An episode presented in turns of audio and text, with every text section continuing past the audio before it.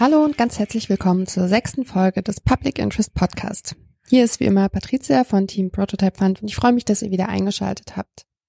In dieser Folge geht es um das Thema Fintechs und Open Source. Aber zuerst eine kleine Meldung in eigener Sache. Wir haben unsere Feedback-Umfrage zum Podcast beendet und danken euch für die Teilnahme. Ein paar von euch haben die tatsächlich ausgefüllt und wir nehmen uns unser Feedback sehr gern zu Herzen.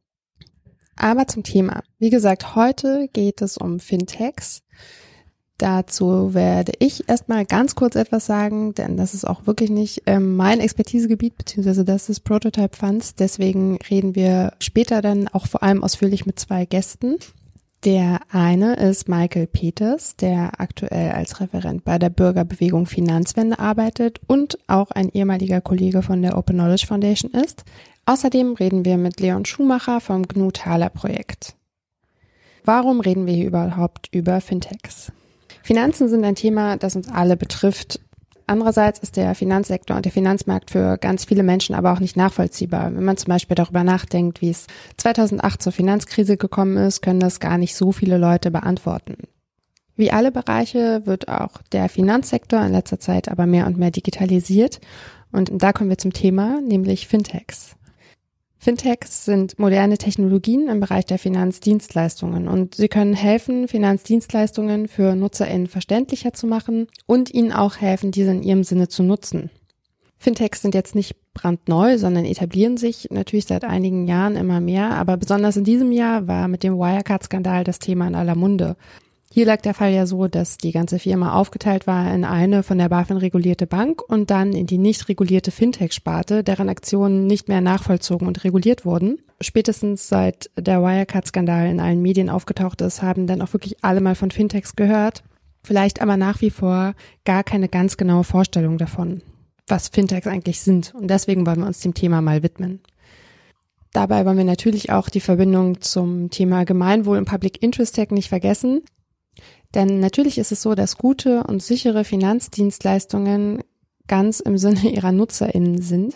Das ähm, kann man wahrscheinlich auch ohne viel Input ganz gut nachvollziehen. Und wie wir später sehen werden, gibt es in diesem Bereich aber auch viele spannende Open Source und Public Interest Tech Projekte, auch aus dem Prototype Fund Fundus. Wie ich eben schon gesagt habe, sind Fintechs ein ähm, Sammelbegriff für moderne Technologien im Bereich der Finanzdienstleistungen. Und dabei gibt es natürlich auch wieder verschiedene Unterkategorien. Also es gibt einmal zum Beispiel den klassischen Finanzbereich, der Banken und Versicherungen umfasst. Dann gibt's auch den konkreten Anwendungsbereich, wo es um Geldanlagen, um Vorsorge oder um Beratung geht oder zum Beispiel auch sowas wie mobile Bezahllösungen oder Social Trading. Dann kann man Fintechs auch noch danach unterscheiden, an welches Kundinnen-Segment sie sich wenden. Da gibt es zum Beispiel Anwendungen für Peer-to-Peer-Darlehen oder es gibt elektronische Marktplätze für Unternehmensfinanzierungen etc. Weiterhin unterscheiden sich Fintechs auch zum Beispiel nach ihrer Interaktionsform oder auch hinsichtlich ihrer Positionierung gegenüber den jeweiligen Finanzdienstleistern. Also kommen die Lösungen zum Beispiel etwa selbst von Banken oder Versicherungen oder sind es eher konkurrierende Angebote dazu? Um eine ganz kleine Einordnung hinsichtlich der Größe und Bedeutung von Fintechs zu geben. 2016 waren vier Prozent aller deutschen Startup Fintechs. Ein Drittel von diesen sitzt in Berlin und das macht Berlin weltweit zum zehntgrößten Fintech-Hub. Aber wie gesagt, ich selbst bin gar keine Expertin zum Thema und es gibt viele Leute, die sich damit um einiges besser auskennen. Also reden wir lieber mit denen. Der erste Gesprächspartner ist, wie gesagt, Michael Peters, der uns ganz grundsätzlich ein bisschen etwas über den Finanzsektor und die Bedeutung der Digitalisierung im Finanzsektor sowie auch über Fintechs erzählen kann. Hallo Michael, magst du dich einmal kurz für unser Publikum vorstellen? Ja, hi. Ähm, genau, ich bin Michael. Ich äh, arbeite bei der Bürgerbewegung Finanzwende als Referent für Finanzmärkte und beschäftige mich da dann insbesondere mit Banken, ähm, aber auch Investmentfirmen und Schattenbanken und letztlich auch der Europäischen Zentralbank. Und hast du vielleicht ähm, einen Einblick darin, wie es denn so um die Digitalisierung und Innovation im Finanzsektor bestellt ist, also in Deutschland, aber vielleicht auch weltweit? Äh, ja, auf jeden Fall. Also man, man sagt so ein bisschen, kann glaube ich pauschal ganz gut sagen, dass Deutschland beim Thema Digitalisierung ein bisschen hinterherhinkt. Ob das jetzt in der äh, Verwaltung ist oder eben auch bei den Banken, äh, lässt sich das eigentlich ganz gut vergleichen, also in den USA oder generell so anglosächsischen, hm. angelsächsischen Ländern, ist man da eine ganze Ecke voraus. Ich glaube, am einfachsten lässt sich das nachvollziehen als, als Bürger, wenn man so ähm, sich überlegt, wo man überall schon kontaktlos zahlen konnte im Ausland und seit wann wir das in Deutschland können. Also ich glaube, in Deutschland ist es seit den letzten zwei Jahren irgendwie so ein Ding. Und äh, in den USA oder beispielsweise Irland, Skandinavien, da ging das halt schon eine ganze Ecke früher. Stimmt.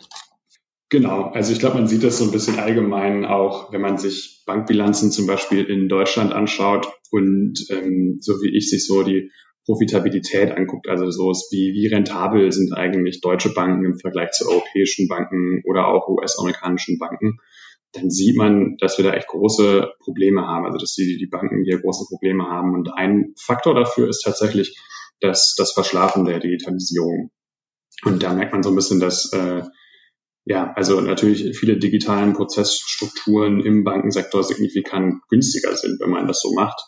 Und ähm, dass das halt so ein Prozess ist, der in Deutschland noch nicht angekommen ist. Und das ist natürlich auch so ein Punkt, wo der dann wahrscheinlich dafür spricht, warum es auch eben in Deutschland relativ viele Fintechs gibt und warum eben in Berlin also eine große Szene entstanden ist, weil es einen prinzipiell einen ziemlich großen Finanzsektor gibt, der aber eben in, in Betracht auf Digitalisierung ganz schön hinterherhinkt. Und da äh, gibt es natürlich dann eine Nische, wo die äh, Fintechs reingehen und sich halt eben ähm, so einzelne Prozessschritte raussuchen und die optimieren und irgendwie effizienter gestalten und damit dann eben auf den Markt gehen. Und es ist prinzipiell, glaube ich, aus, der, aus dem Blick eigentlich total lobenswert, wenn man halt merkt, so, okay, es bringt ein bisschen Innovation rein, es bringt auch ein bisschen Druck rein in die, äh, in die Banken. Und ähm, an den Stellen ist es natürlich löblich. Andererseits sieht man aber auch, dass halt Fintechs, wenn sie dann irgendwie so ein bisschen wachsen, ähm, natürlich auch ihre eigenen Probleme haben und ähm, ja, letztlich diese ganze Diskussion um den Betriebsrat bei N26 ähm, sollte man sich da auch nochmal genau anschauen, weil man halt auch merkt, dass da so, ähm, was die Behandlung von Mitarbeitern halt auch nicht unbedingt die, die netteste äh, Szene ist. Genau. Und vielleicht, um das nochmal in Kontext zu setzen, einfach aus Finanzwende-Sicht, ist halt die, ähm, ist es natürlich ein Problem, dass Banken irgendwie äh, nicht genug Digitalisierung machen, deswegen vielleicht nicht so effizient sind und auch irgendwie höhere Gebühren haben und so weiter. Eine andere Sache sind natürlich auch immer noch super hohe ähm, Kosten an, an Managementvergütung. Und ähm, das wäre natürlich auch Schrauben, an denen man drehen könnte. Aber äh, das jetzt vielleicht nur für, für ein bisschen Kontext, damit das nicht zu einseitig wird. Und jetzt seit ähm, einiger Zeit sind ja irgendwie Fintechs auch so ein bisschen ähm, in aller Munde. Und darum geht's ja letztlich hier auch hier in der Folge. Und ähm, genau, du hast jetzt gerade noch so vom kontaktlosen Bezahlen und so gesprochen, aber für so umfangreichere ähm, Transaktionen zum Beispiel oder auch für Bezahlvorgänge im Internet können ja Fintechs zum Beispiel eine Unterstützung darstellen und ähm, auch die Effizienz steigern im Finanzsektor. Und da könnte man ja sagen, das wäre auch unterstützenswert. Mm, trotzdem zeigt ja zum Beispiel der Wirecard-Skandal von diesem Jahr, dass sie auch reguliert werden müssten. Wie balanciert man das denn gut aus, meinst du? Ja, das ist eine ähm, gute Frage. Vielleicht steigen wir noch mal so ein bisschen erstmal allgemein ins Thema ein. Ich glaube, mhm. ähm, was sich halt über Fintechs ganz gut sagen lässt in, in Deutschland, ist, dass die häufig sich halt einzelne Prozessschritte von, von einer Bank irgendwie rausgesucht haben oder aus dem Finanzwesen. Mhm. Das heißt, die machen irgendwie eine Sache und die machen sie gut und die machen sie dann halt auch irgendwie digital. Und das ist dann zum Beispiel irgendwie das Onboarding von einem Kunden. Das heißt, man kann sich irgendwie per App für, äh, für das Konto anmelden und, und alles digital machen. Und das ist natürlich insbesondere bei jüngeren Kunden dann irgendwie gern gesehen. Mhm. Oder ähm, sowas wie ähm, das Credit, äh, Kreditscoring, also im Prinzip so ein bisschen wie, wie das bei der Schufa auch gehandhabt wird, was machen Banken ja auch selbst, dass sie gucken, wem sie den Kredit geben und wem nicht. Und da gibt es aber eben jetzt auch halt Drittanbieter, zum Beispiel Fintechs, die das halt datenbasiert machen und da einfach von der Digitalisierung her ein bisschen vorangeschritten sind, deswegen das prinzipiell auch meistens ein bisschen effizienter machen, wie du auch schon gesagt hast. Und dann halt eben auch sowas wie mobiles Bezahlen. Und ich glaube, die letzte Gruppe, die man halt irgendwie relativ viel so sieht an, an Fintechs in Deutschland, sind halt so Beratungsplattformen, ähm, mhm. die halt einfach so ein bisschen zeigen, okay, äh, welche verschiedenen, also wie bei einem, wie bei Check24, wo man sich irgendwie Handyverträge anguckt, kann man sich natürlich auch Versicherungen, äh, irgendwie anschauen oder halt irgendwie Bankkonten anschauen, das vergleichen. Das ist halt auch ein großer Teil dieser Fintech-Szene. Mhm. Und vielleicht, um auf deine Frage nochmal zurückzukommen, genau, das ist auf jeden Fall äh, wie überall natürlich schwierig, wenn, wenn jetzt irgendwie neue Unternehmen auf den Markt kommen. und ähm, das bisherige Geschehen so ein bisschen, ja, ich sag mal, revolutionieren mhm. und ähm, dann halt reguliert werden müssen. Und dann ist zum Beispiel Wirecard, das Unternehmen, war ja ein Zahlungsdienstleister und ähm, Wirecard hat halt selber auch für den Teil des Unternehmens, hm, für den sie das benötigten, hatten sie auch eine Bank. Mhm. Und die Bank wird dann halt auch streng nach den Bankenregulierungen halt eben ähm, beaufsichtigt von der, von der Bundesaufsicht für Finanzdienstleistungen, von der BaFin. Und dann der große Teil von Wirecard, wo aber diese ganzen, ähm, wo der Skandal sozusagen versteckt war, ja. der lief halt einfach so im, äh, im, bei, in der Wirecard AG und war halt quasi nicht Teil äh, von der Sparte, die streng von der BaFin beaufsichtigt wurde. Mhm. Und das ist halt ein Problem. Und letztlich ähm, setzen wir uns von Finanzwende halt dafür ein, dass äh, die BaFin als ähm, Regulator da halt auch strenger und proaktiver von sich aus sein muss. Ne? Also es kann nicht sein, dass man sagt, hm, ja, in den Regeln war das so nicht vorgesehen und deswegen kümmern wir uns auch nicht drum, mhm. sondern ähm, man muss natürlich sehen, dass es irgendwelche Lücken in den Regeln gibt und dann auch darauf aufmerksam machen. Und ähm, das ist nicht geschehen. Und das ist so ein bisschen das, womit sich jetzt ja auch gerade in der Politik äh, relativ viel beschäftigt wird. Ja. Sieht es denn so aus, dass, es, ähm, dass, dass das ein bisschen besser wird? Also dass zum Beispiel irgendwie die BaFin auch sagt, ja, okay, Fintechs müssen wir irgendwie auch unter unsere Fittiche nehmen? Oder denkst du, es ist dann irgendwie eher so, dass sich da so eine ganz neue Regulierungssparte oder so nochmal ähm, öffnen wird?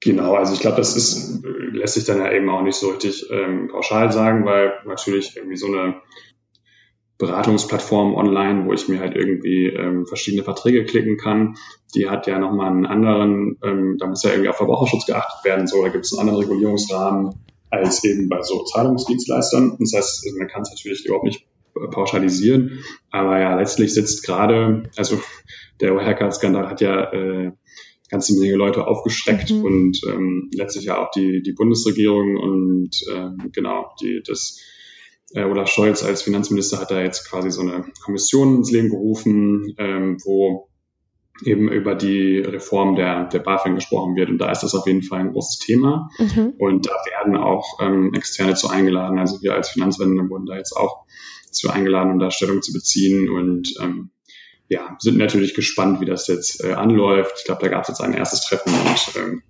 genau, wird alles von einer Beratungsfirma koordiniert. Und ja, es ist auf jeden Fall, ich sag mal so, ist besser als gar nichts, aber es wäre natürlich, also mehr geht natürlich immer. Ja, okay. Ja, und dann ist es ja so, dass sich bislang der Finanzsektor, also zumindest sage ich mal fürs ungeübte Auge, nicht gerade durch ähm, große Transparenz auszeichnet. Bei euch bei der Bürgerbewegung Finanzwende ist ja Transparenz irgendwie auch ein großes Thema und ja, wie ich gerade gesagt habe, wer jetzt nicht besonders tief im Thema steckt, hat eigentlich äh, wenig Chance auf dem Finanzmarkt oder auch bei so umfangreichen Finanztransaktionen irgendwie wirklich wirklich durchzusehen und wirklich nachzuvollziehen, welche Akteurinnen da irgendwie beteiligt haben, wie irgendwelche Geldflüsse sind ähm, etc. Und ähm, denkst du denn, dass Technologie dem entgegenwirken kann und dass Technologie zum Beispiel dazu beitragen kann, den Finanzsektor auch ein bisschen transparenter zu machen? Ja, ähm, ja, ich glaube, das ist potenziell auf jeden Fall eine Möglichkeit. Auf jeden Fall. Es sieht ja immer so, ist ja immer so ein bisschen, äh, was man daraus macht aus den, aus den Möglichkeiten. Ähm, vielleicht gehen wir das einfach auch so ein bisschen an so ein paar Beispielen durch. Also ähm, die Open Knowledge Foundation, wo ja auch der, der Prototype Fund äh, angesiedelt ist, hat ja irgendwie vor ein paar Jahren mal so ein Projekt zusammen gemacht mit Algorithm Watch, wo es mhm. darum ging, sich zum Beispiel die, ähm, die Schufa genauer anzugucken. Und die Schufa ermittelt ja auch einen quasi einen Kreditscore, der dann nachher sagt, wie kreditwürdig würdig du und ich ja. sind. Und ähm, das ist ja praktisch ein ziemliches Monopol und es ist halt super intransparent. Mhm. Und ähm, die Idee von dem Projekt damals war halt, sich anzugucken, okay, wie man sammelt eine ganze Menge von diesen Schufa-Berichten, mhm. versucht alle Daten davon einzugeben und guckt sich rückwärtsgewandt quasi an, ob dieser, wie dieser Algorithmus wahrscheinlich funktioniert mhm. und ob der vielleicht diskriminiert.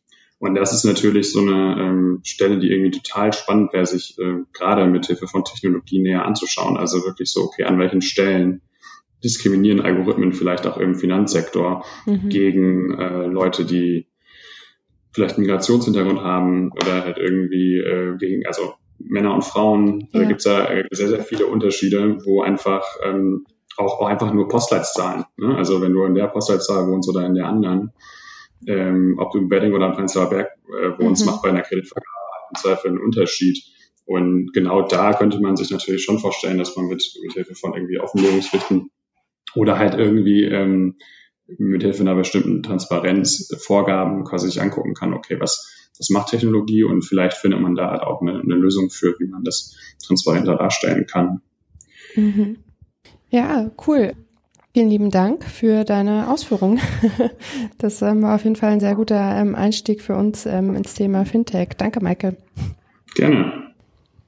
So, und jetzt habt ihr ein bisschen was darüber gehört, wie es überhaupt um die Digitalisierung im Finanzsektor und um Innovation im Finanzsektor bestellt ist, was Fintechs sind und wie man das Thema vielleicht einordnen kann. Eingangs habe ich schon erwähnt, dass es auch bei Fintechs viele interessante Open Source und auch Public Interest Tech Projekte gibt. Da wollen wir gleich noch ein bisschen genauer einsteigen und zwar indem wir mit einer Person reden, die eben in einem solchen Fintech arbeitet und das ist Leon Schumacher. Hi Leon, schön, dass du da bist. Möchtest du dich einmal vorstellen für unser Publikum? Ja, vielen Dank. Äh, mein Name ist Leon Schumacher. Ich bin äh, ein Co-Founder von äh, Thaler Systems SA und vor Thaler Systems habe ich ein paar andere Startups an den Start gebracht. Eines heißt Pep Security, da geht es um Verschlüsselung und äh, bevor ich zum Unternehmer wurde, war ich äh, IT-Chef bei ArcelorMittal und bei der Novartis. Das äh, klingt ja schon mal sehr interessant. Und jetzt hast du gerade schon erwähnt, dass du ähm, bei Thaler Systems arbeitest. Und vielleicht kannst du auch einmal sagen, was Thaler Systems eigentlich ist und worum es dabei geht.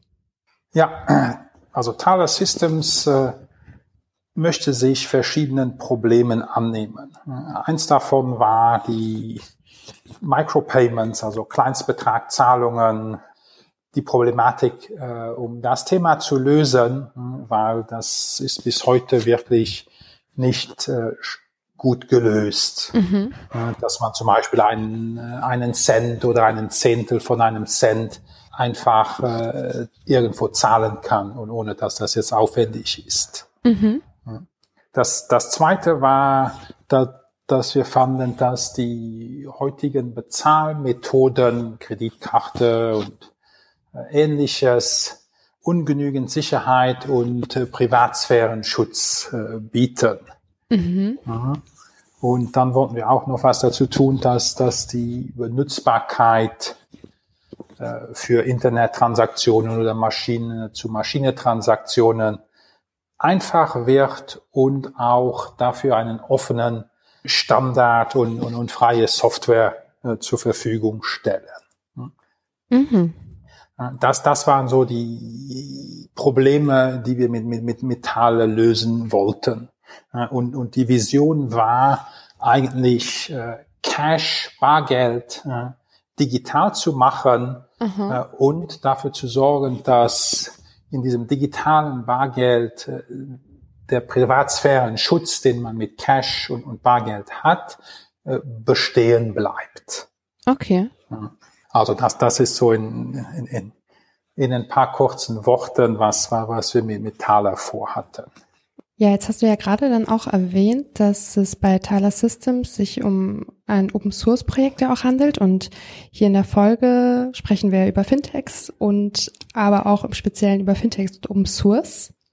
Und wodurch sich Open Source Projekte und Open Source Software ja grundsätzlich auszeichnet, ist, dass sie Transparenz ermöglicht, nicht wahr? Also öffentlich einsehbarer Code, öffentlich einsehbare Algorithmen, ermöglichen ja natürlicherweise Transparenz, indem einfach alle möglichen Leute von außen sehen können, worum es dabei ganz genau geht. Logischerweise könnte sich ja daraus dann auch ergeben, dass Open Source Software dazu beitragen kann, im Fintech-Bereich den gesamten Finanzsektor auch transparenter zu machen und beispielsweise auch Finanztransaktionen transparenter zu machen.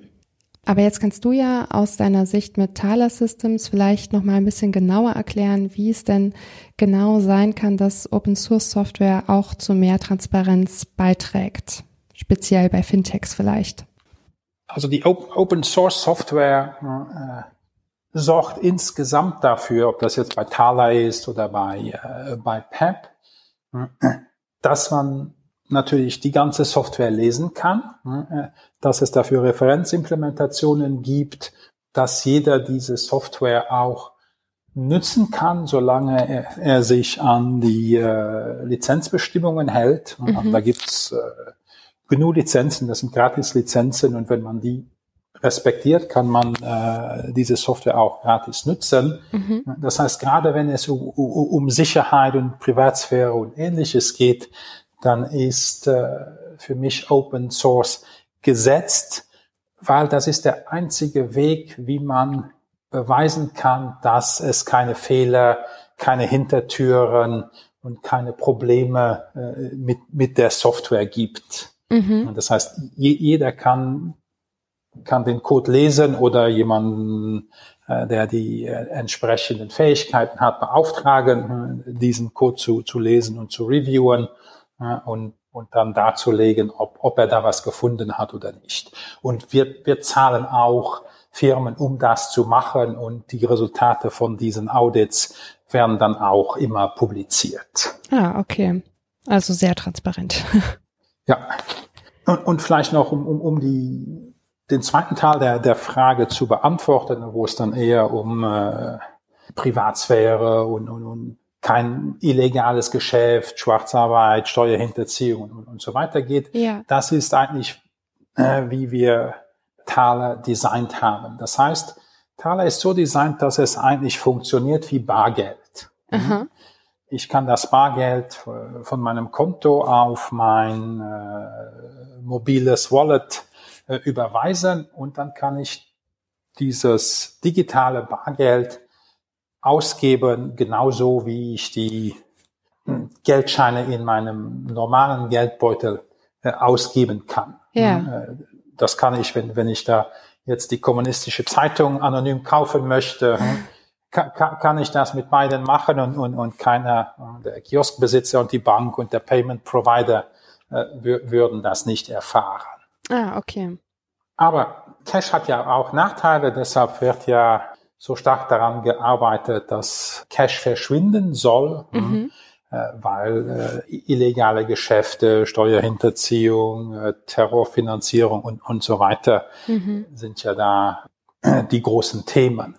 Äh, und da haben wir eben das geschafft, dass eben Thaler die, die, die Vorzüge des Privatsphärenschutz beim äh, Nutzer beibehält, aber jeder, der Geld erhält, ist transparent für den Staat. Ah, okay. Das heißt, man kann nicht anonym Geld erhalten, man kann nur anonym Geld ausgeben. Mhm. Das heißt, es ist sehr schwierig, da illegales äh, damit anzustellen, Schwarzarbeit, Steuerhinterziehung und so weiter, weil alles Geld, das reinkommt, ne, das ist für den Fiskus, äh, die Behörden und so weiter einsehbar. Ja. Und, und, und, daher haben wir versucht, da das, das Beste äh, der beiden Welten äh, in dieser äh, digitalen Währung, also Thaler kann einen E-Euro darstellen oder einen äh, E-Schweizer Franken ja. äh, oder ähnliches. Ah, okay, ja, ist ja voll interessant. Also wie du schon sagst, das ist dann so das, das Beste aus beiden Welten ähm, miteinander vereint. Finde ich äh, eine total coole Idee. Und zu, zu, zusätzlich, mhm. zusätzlich äh, gibt es auch dem Nutzer die informationelle Self-Determination. Mhm. Also ich als Nutzer kann entscheiden, welche Daten ich von mir preisgebe. Ja. Das heißt, wenn ich jetzt die kommunistische Zeitung kaufe und äh, ich möchte nicht, dass irgendjemand das erfährt, ja. dann kann ich das so machen. Mhm. Wenn ich jetzt ein, ein, Buch bei Amazon bestelle, dann hilft es wahrscheinlich, wenn ich denen meine Lieferadresse angebe, ja. damit ich das Buch auch erhalte. Aha. Aber ich habe da die volle Kontrolle drüber. Ich kann einfach gar nichts angeben oder ich kann bestimmte Informationen angeben, ja. äh, wie nötig. Das heißt, der, der Nutzer hat hundertprozentige Kontrolle über seine Informationen und ich denke, in, in, in der heutigen Surveillance Capitalism mhm. geprägten Gesellschaft äh, ist das doch sehr wichtig. Ja, auf jeden Fall.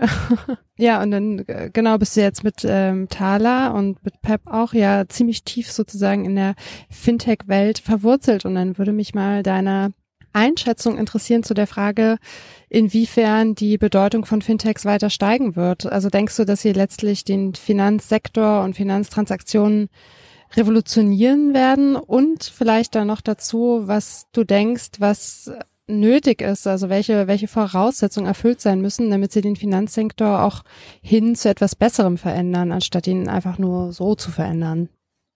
Ja, also ich denke, äh, die, die Fintechs haben da schon das Potenzial, Veränderungen zu bringen. Mhm. Wenn ich jetzt schaue, äh, mit, mit Thaler äh, kann ich im Privacy einführen, ich kann äh, Mikrotransaktionen äh, ausführen. Mhm. Äh, ich kann die komplizierte Authentisation, also die, äh, die Identifikation des Nutzers umgehen mhm. und einfach mit einem Klick zahlen und die, die ganze, die ganzen Betrugsszenarien, Fraud und das Ganze abstellen. Mhm.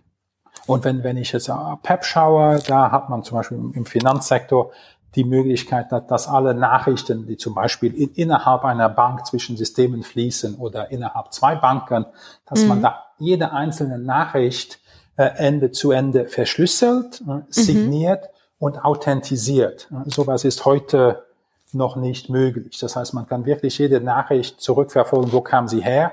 Äh, niemand kann sie lesen und niemand kann sie verändern. Äh, und, und, und das sind dann natürlich äh, Riesenschritte vorwärts ja. Äh, die an Funktionalität verfügbar werden. Äh, ich denke, einen Teil der Funktionalität äh, der Fintechs werden die, sagen wir, die etablierten Banken und, Großbanken auch anbieten. Man sieht das ja schon ein bisschen, mhm. dass, sagen wir, Fintech-Firmen wie Revolut sind groß geworden, weil sie sehr gute Wechselkurse hatten. Andere haben die Kosten in, in anderen Bereichen auf, auf ein Minimum runtergefahren und man sieht jetzt, die Großbanken ziehen nach und, und machen da jetzt ähnliche Modelle mit, äh, mit Low Cost oder guten Umwährungskursen und, und, und so weiter. Mhm. Aber was, was die Großbanken nicht wegkriegen werden, so wie sie sich bisher anstellen, ist, ist die Komplexität, äh, die sie über die Jahre aufgebaut haben ja. in, in, in, ihrer IT-Landschaft, äh, in, in, ihrer Struktur, in, in ihren Prozessen.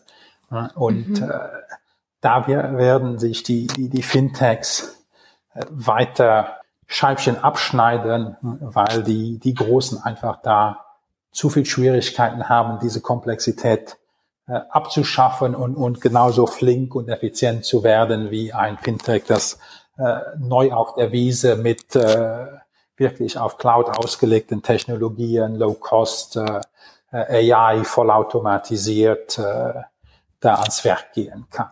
Ja. Und hältst du es denn für wahrscheinlich, dass wenn jetzt auch Banken sich also so ein bisschen, wie du gerade erklärt hast, halt in Fintech-Richtung entwickeln, in dem Sinne, dass sie halt mehr digitale Dienste auch ähm, anbieten, hältst du es für wahrscheinlich, dass die vielleicht auch auf Open Source dabei setzen?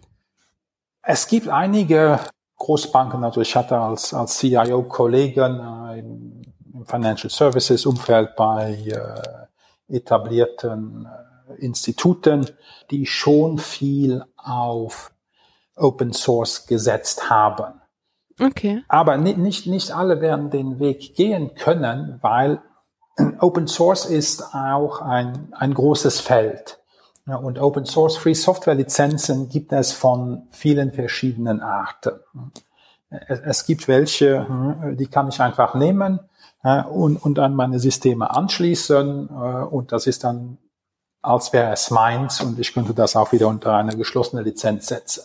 Dann, dann gibt es andere, die ja. sagen, okay, das ist jetzt eine Open Source Free Software und du kannst die nutzen, aber du musst dann alle Systeme die du da dranhängst, auch unter eine freie Software äh, anbieten.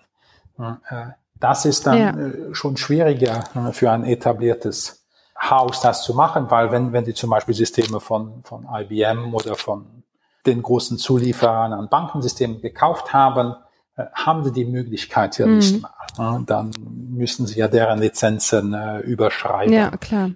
Also da, da, da gibt's schon noch ein bisschen, sagen wir, Challenges, dass die etablierten Banken dann, dann voll auf, auf, auf dieses Thema ausspringen. Mhm. Aber man kann sicher sein, dass, dass jede Großbank äh, Open Source Software wie, wie Linux und äh, ähnliches benutzt schon heute. Mhm. Okay, super, Leon. Dann ähm, vielen herzlichen Dank für ähm, die Einsichten, die du uns hier gegeben hast. Ähm, ich freue mich sehr, dass du dabei warst. Dankeschön. Ja, vielen Dank. Und das war's mit unserem kleinen Exkurs des Public Interest Podcasts in die Welt der Fintechs. Wir hoffen, ihr fandet den interessant und habt auch ein bisschen was mitgenommen. Wenn ihr Fragen oder Kommentare zum Thema habt, dann kommentiert gern bei Twitter. Unser Twitter-Handle ist äh, PrototypeFund. Oder schickt uns auch eine E-Mail an info at prototypefund.de. Ansonsten verweisen wir euch gerne nochmal auf unsere Website prototypefund.de. Und wie gesagt, findet ihr uns auch auf Twitter sowie auf Mastodon. Unsere nächste Episode erscheint in circa vier Wochen, also so Anfang, Mitte Dezember. Bis dahin freuen wir uns, wenn ihr uns gewogen bleibt und wünschen euch eine gute Zeit. Macht's gut. Ciao.